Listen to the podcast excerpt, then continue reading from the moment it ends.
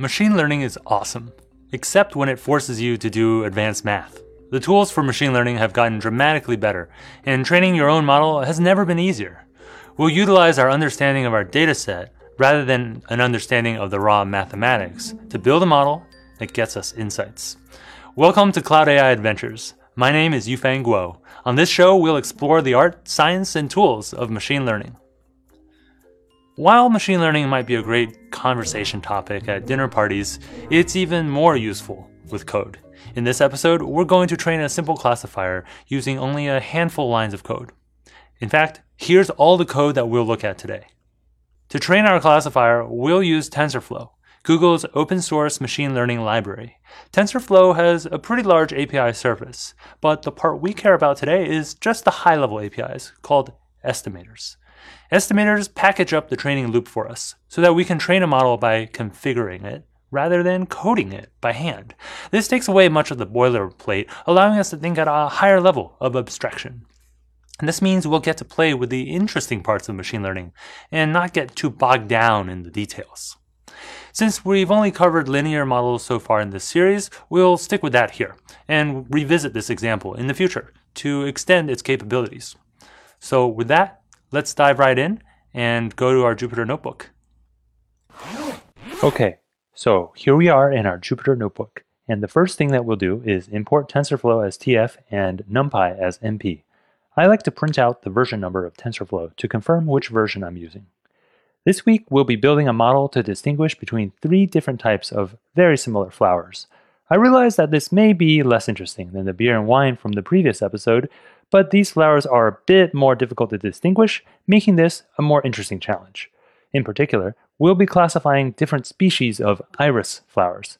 Now, I'm not sure I could pick out an iris flower from a field of roses, but our model is aiming to distinguish Iris setosa, Iris versicolor, and Iris virginica.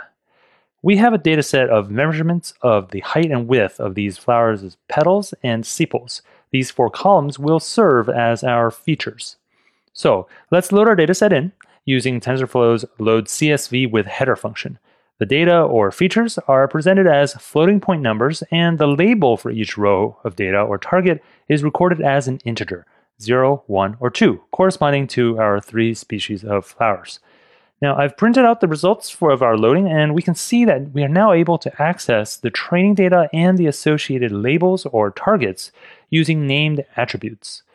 Next, we'll build the model. To do this, we'll first set up the feature columns. Feature columns define the types of data coming into the model. We are using a four-dimensional feature column to represent our features and calling them flower features. Building our model using estimators is super simple. Using tf.estimators.linearClassifier, we can instantiate the model by passing in the feature columns we just created, the number of different outputs that the model predicts, in this case 3, and a directory to store the model's training progress and the output files.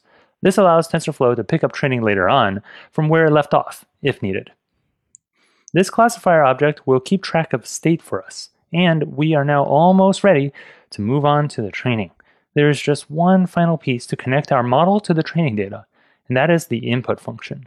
The job of the input function is to create the TensorFlow operations that generate data for the model. So we go from raw data to the input function, which passes that data, that is then mapped by the feature columns to go into the model. Notice that we use the same name for the features as we did in defining the feature column. This is how the data is associated. Now it's time to run our training. To train our model, we'll just run classifier.train with the input function passed in as an argument. This is how we connect our data set to the model. The train function handles the training loop and iterates over the dataset, improving its performance with each step. And just like that, we've completed a thousand training steps. Our dataset is not huge, so this completed rather quickly. Now it's time to evaluate our results.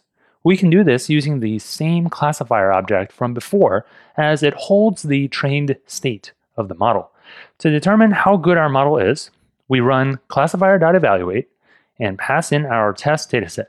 Then we can extract the accuracy from the metrics that are returned. 96.6%. Okay, let's pause here and review what we've achieved so far.